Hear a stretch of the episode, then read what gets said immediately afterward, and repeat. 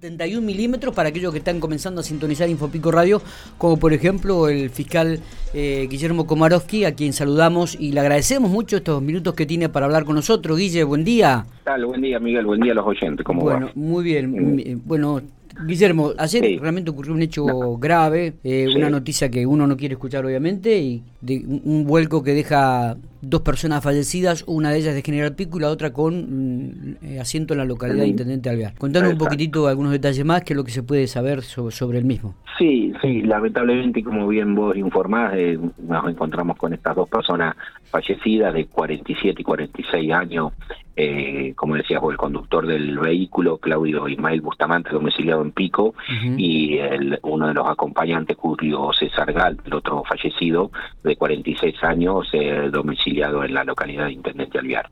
eh, bueno, estas personas se trasladaban en esta Ford EcoSport aproximadamente a las 16.30 horas, ahí por ruta provincial 7 en dirección Pico Toay, y causas que son materia de investigación, eh, pierden, eh, el conductor pierde el control del dominio de, del rodado y termina yéndose hacia eh, la banquina, posteriormente inicia una serie de, de vuelcos, digamos, y termina bueno, con este saldo, ¿no? Despidiendo a las personas eh, con el saldo lamentable. Ah, ¿las personas fueron despedidas de, los del eh, vehículo? Sí, fueron, eh, dos de hecho fueron despedidos, el otro aún se está tratando de, determinar fehacientemente si, si, resultó despedido el inicio o ya la policía lo encontró ahí se bajó por su propio medio, ¿verdad?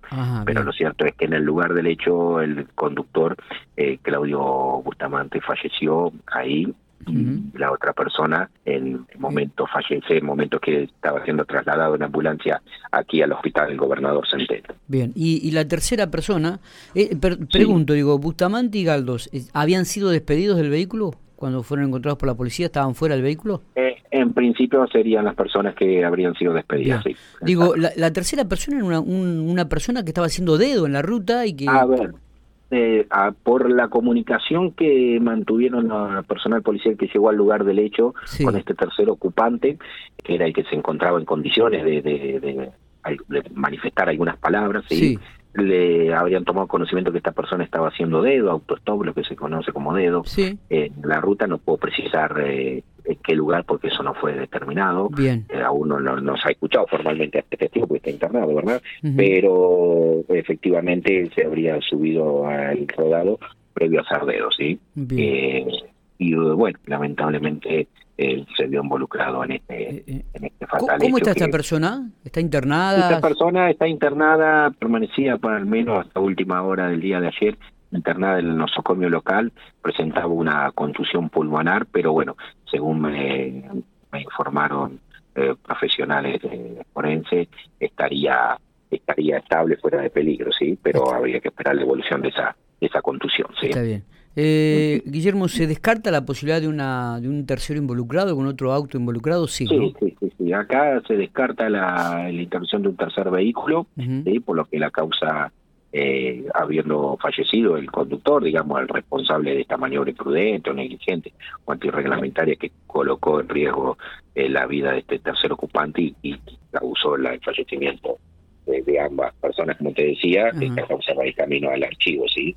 Lo que sí te puedo adelantar, sí. porque ya algunos colegas tuyos me han consultado sobre el estado de la ruta y demás, déjame aclarar que de acuerdo a lo que informan eh, los peritos de la agencia científica y personal policial, en el lugar del hecho, la ruta estaba en óptimas condiciones de, ah, de, de, transitabilidad, como así también las condiciones climáticas eran óptimas, y aquí he jugado, y ya me animo a adelantar, sin prejuicio de no contar con los informes toxicológico definitivo, pero sí por distintos eh, eh, información que más se llega tanto al forense como personal eh, que trabajó en el lugar del hecho ha tenido incidencia el consumo de alcohol, sí, eh, en las personas. Y que, eh, bueno, eso es lo que te puedo... Está bien. Eh, ¿Se sabe cuál era el, tenor de este traslado? Si iban las personas, iban por, por, por trabajo, se manejaban, tenían que viajar o...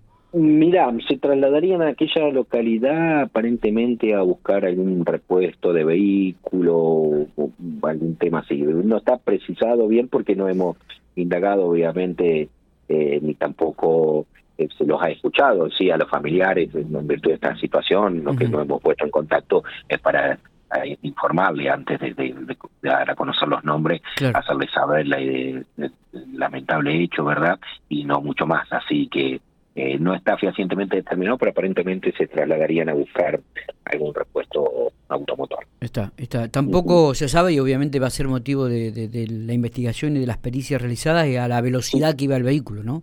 No, no, eso exactamente, eso se va a intentar determinar después, eh, porque ya se trabajó la Agencia de Investigación Científica, como te decía, a cargo de, del subjefe Pablo eh, Fernando Pilán, perdón, se constituyó en el lugar del hecho, se hicieron las mediciones, el levantamiento de los distintos rastros y después posteriormente se va se va a realizar la pericia que arrojará, entiendo, eh, podrá arrojar luz sobre la velocidad previa al momento del despiste y vuelo. ¿sí? Eh, está bien, está bien.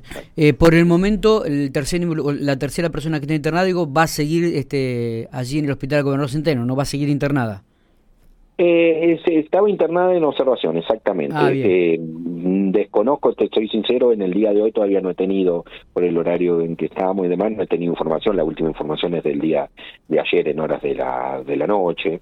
eh, pero bueno, si viene esta información y es eh, un aliciente en el sentido de que eh, no estaría corriendo riesgo su vida y que presentaría una contusión pulmonar que no le aparejaría mayores problemas, ¿verdad? Bueno, teniendo en cuenta los golpes que recibió y demás, está, está en observación con estudios complementarios. y, dentro de eh, todas las malas noticias es una buena, ¿no? Dentro de todo, efectivamente. ¿eh? Perfecto. La camioneta era una Foresco.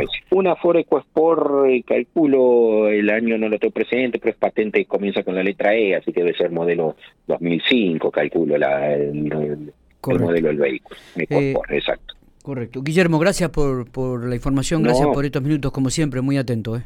No, de nada, hasta luego, Miguel, buen día.